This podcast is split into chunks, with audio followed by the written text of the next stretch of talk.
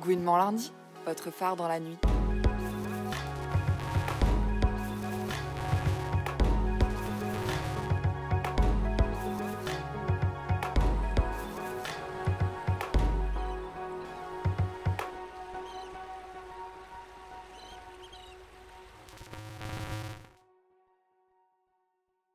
Le prix Utopie est un projet artistique engagé qui s'est donné pour mission de lutter contre les inégalités au sein de l'art contemporain.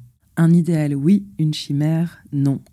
Le prix Utopie, s'il s'affranchit bel et bien des contraintes hétérosexistes de la réalité, s'est fait une place concrète dans le milieu culturel, à Pantin, à Paris et même à Bruxelles. Lancé en 2022, il offre un espace de visibilité et de défense des artistes LGBTQIA, au sein de la création contemporaine en particulier et de la société en général. Gouinement Lundi est parti à la rencontre des actrices qui font vivre ce prix. Rencontre avec Maïk Baksan, artiste dessinatrice et graphiste, lauréate de l'édition 2023.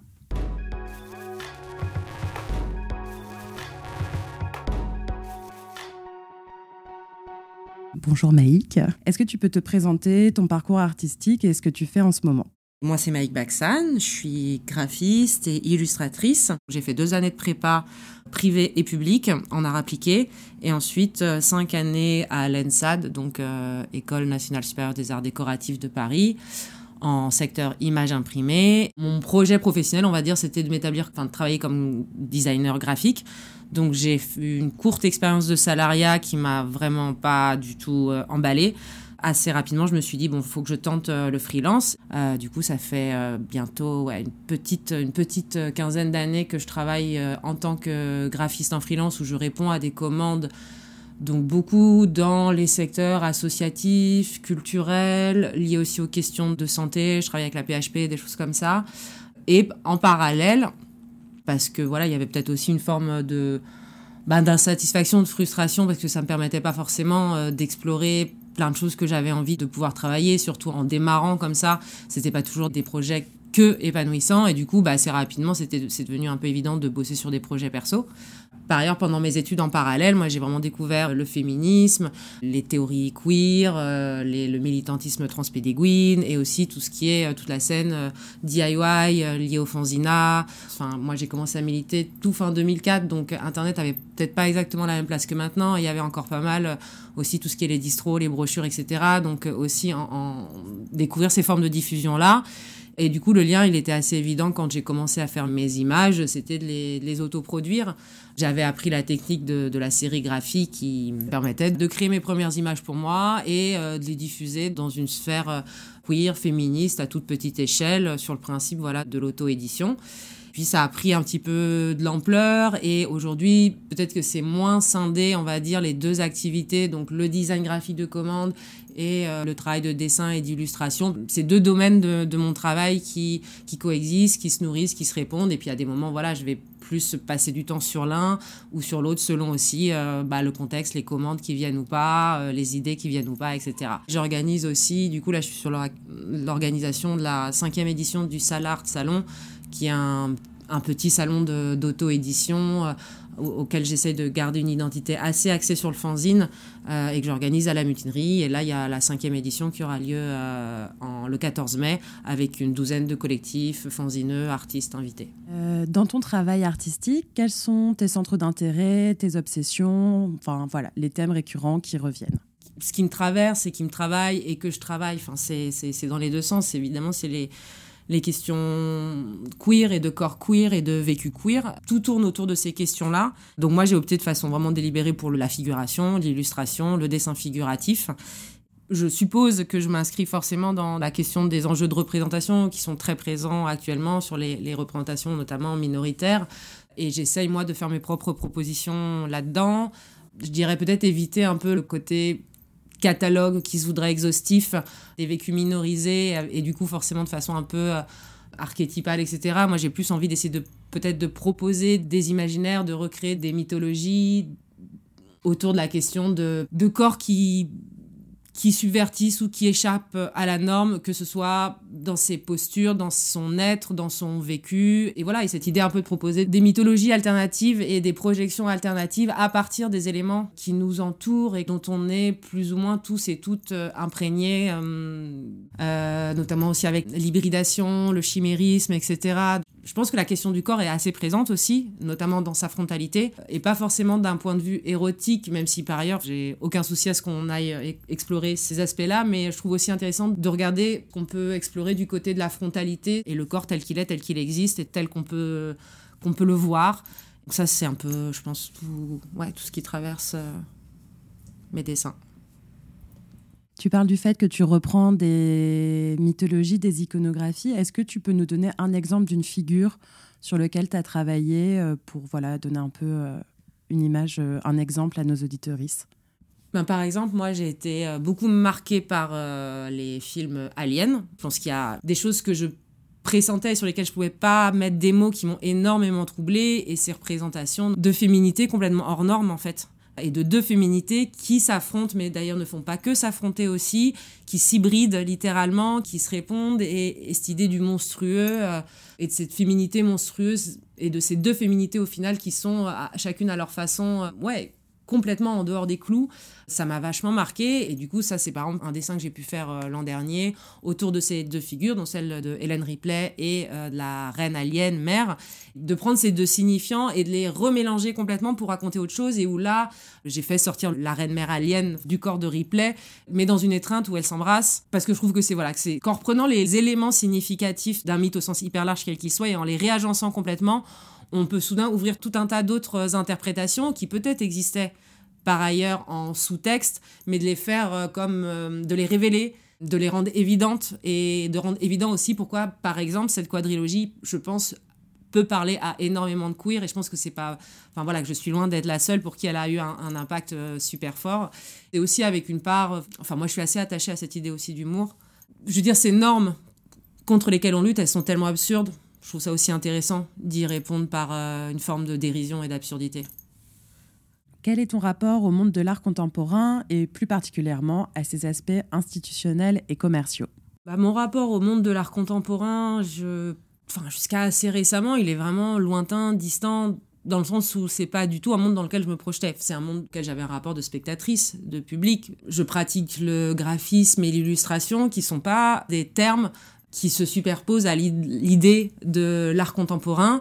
En plus, avec ce fait que j'ai des commandes d'assauts, d'institutions, où là encore, ça relève pas du tout du champ de l'art contemporain, que mon propre travail, je le diffusais, euh, voilà, dans, mon esprit, on était plutôt du côté de l'auto-édition, de la diffusion DIY, avec aussi des prix qui vont avec cette scène-là. Et du coup, enfin, l'idée de l'art contemporain, c'était vraiment un autre monde. Le, fait que le dessin contemporain vienne ou revienne vachement sur le devant de la scène, ça m'a fait me rendre compte que je pense qu'il y a plein de moments où si on regarde juste une image, c'est impossible de dire est-ce que cette personne appartient au champ de l'illustration ou du dessin contemporain? C'est vraiment une question de vocabulaire ou illustration, ça va être bah, d'une certaine façon, c'est dépréciatif. C'est comme si parler de dessin contemporain permettait de se placer sur un autre level, alors que vraiment, il y a plein de productions dessinées. Euh, si on n'a pas le contexte, c'est absolument. Moi, je pense que c'est impossible de savoir si c'est quelque chose qui est exposé en galerie ou si c'est la réponse à une commande pour illustrer un récit dans une revue. Euh, et du coup, ça me pose pas mal de questions parce que je trouve qu'il y a vraiment un truc hyper absurde. Enfin, voilà, si, si je décidais de plus utiliser euh, le mot euh, d'illustratrice, illustratrice, mais celui de revendiquer que je fais du. Je suis dans le geste du dessin contemporain, soudain, on changerait complètement d'imaginaire et de sphère. Et, bon, du coup, cette absurdité-là, déjà, m'interroge pas mal. J'ai juste changé de médium. Je suis passée au craie grasse. Et donc, je me suis mis à, dessiner, mais dans ma tête, il n'y avait pas une rupture. Pour moi, on était vraiment dans la continuité, mais le fait que j'aborde un matériau, un, ustensile, un outil, on va dire, plus pictural, ça fait changer la catégorie à laquelle euh, va appartenir le résultat. Et c'est vraiment, je m'en suis rendu compte, bah oui, en le faisant et en voyant les retours et les regards qu'il pouvait y avoir dessus. Et du coup, bah, je me pose la question pour, euh, oui, pour la suite. Est-ce que j'ai envie de candidater à d'autres prix? Est-ce que j'ai envie de... C'est évident que une proposition d'exposer en galerie, ça se refuse pas. Enfin, je prétends pas du tout avoir euh, une, espèce de radicalité, de grandeur d'âme qui fait que je serais complètement détachée de ça. Et c'est hyper séduisant comme idée. Euh, l'idée de pouvoir euh, bosser dans des, en résidence, par exemple, aussi fait vachement rêver pour l'accès à plus d'espace pendant un temps, un cadre privilégié, etc. Et que c'est sûr que ça me changerait vachement de, de bosser bah, dans mon appart bureau atelier mais en même temps, voilà, enfin, est-ce que passer trois jours à monter un dossier et puis au final pour se recevoir un nom, je suis, voilà, je pense que je suis là, j'ai une espèce de micro orteil dans ce fameux monde de l'art contemporain, voilà, en raison d'être parmi les personnes sélectionnées pour le prix Utopie, parce que j'ai euh, travaillé un médium depuis un an et demi qui s'apparente plus à quelque chose de pictural. On va voir comment ça évolue, on va voir aussi comment se passe un peu bah, cette année de sélection Utopie et ce sur quoi ça débouche ou quoi. Et est-ce que ça va me parler? Est-ce que je vais y trouver ma place ou est-ce que euh, je vais en rester à la distance à laquelle j'ai été jusqu'à présent? Je sais pas. On va découvrir, on verra.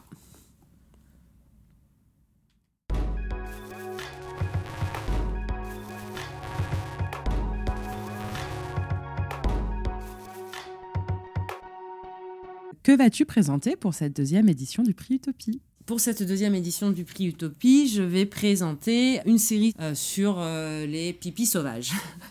bah, c'est parti d'une, d'une, enfin un peu d'un souvenir que j'avais, qui m'avait pas mal marqué. C'est moi quand je suis rentrée dans le féminisme et dans le militantisme queer et transpédéguine, euh, un des premiers trucs, euh, enfin voilà, qu'on proposait sur la table de presse du groupe féministe et queer auquel j'appartenais, c'était des pistes debout.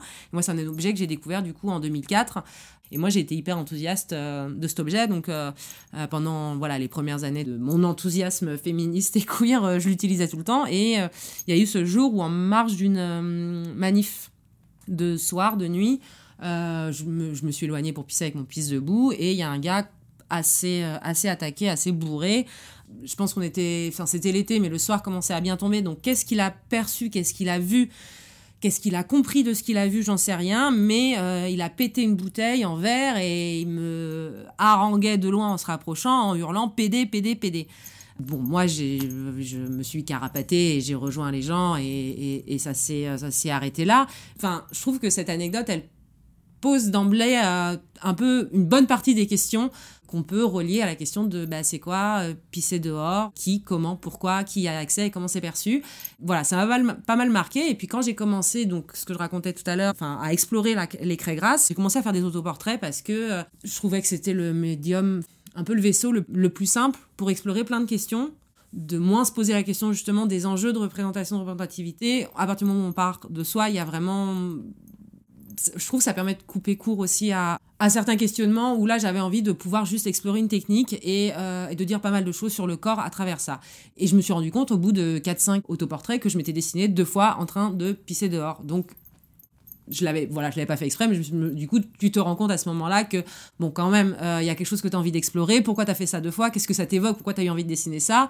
Et puis m'est revenu voilà l'anecdote que je racontais etc et j'ai commencé un peu à gamberger sur euh, bah, sur, sur, cette idée de. Bah, j'ai pissé pendant un longtemps, beaucoup, je l'ai fait, de pisser dehors, debout, avec mon pisse debout. C'est quelque chose que j'ai arrêté. Je veux dire, c'est une question à laquelle on est, on est tout le temps confronté, en fait. Déjà parce que, bah, en fait, tout le monde pisse plusieurs fois par jour, absolument personne n'y échappe.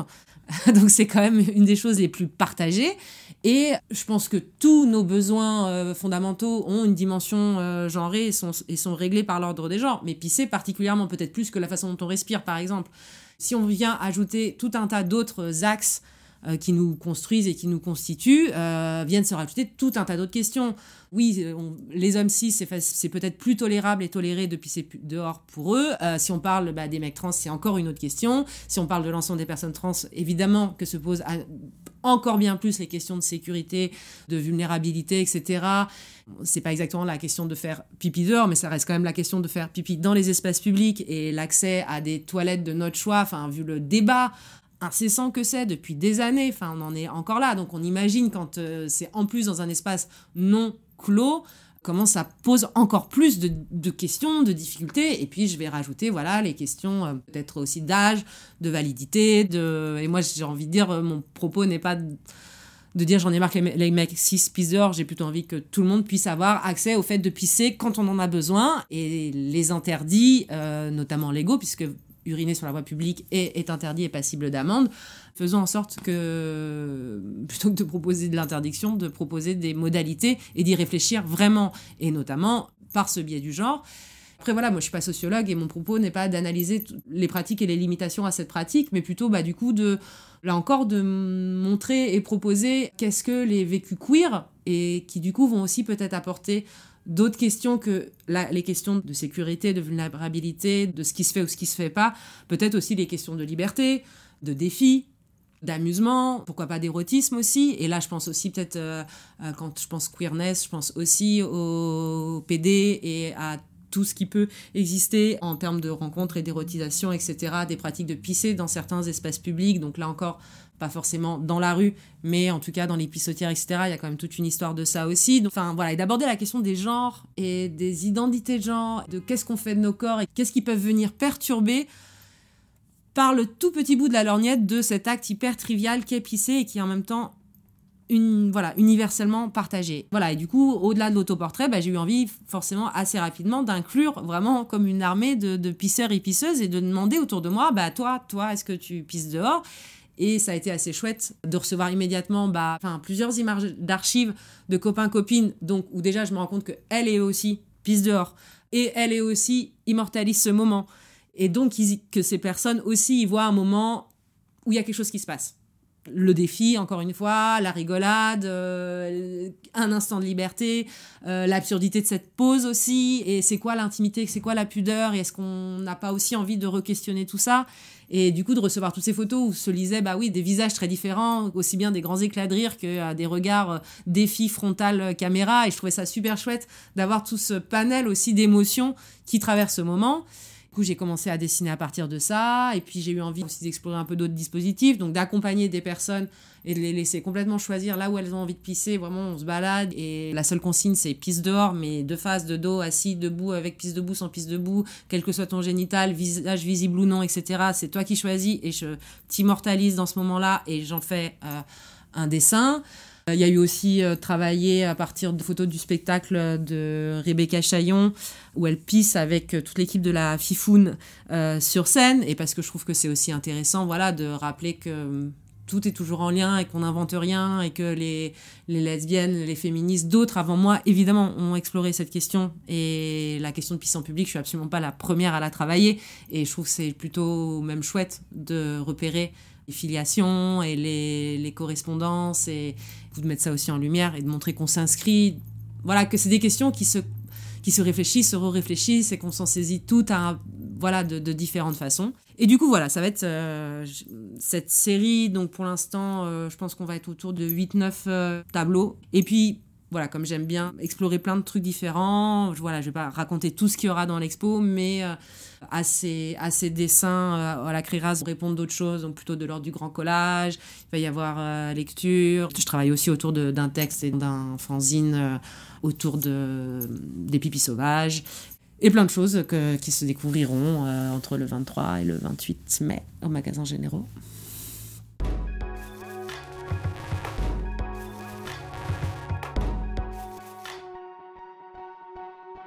Ce podcast a été conçu par Gwyn Monlundi pour le prix Utopie. Les interviews et leur montage ont été réalisés par Juliette Amé. Un grand merci à Agathe Pinet et Myriam Haïtir pour cette belle proposition de collaboration.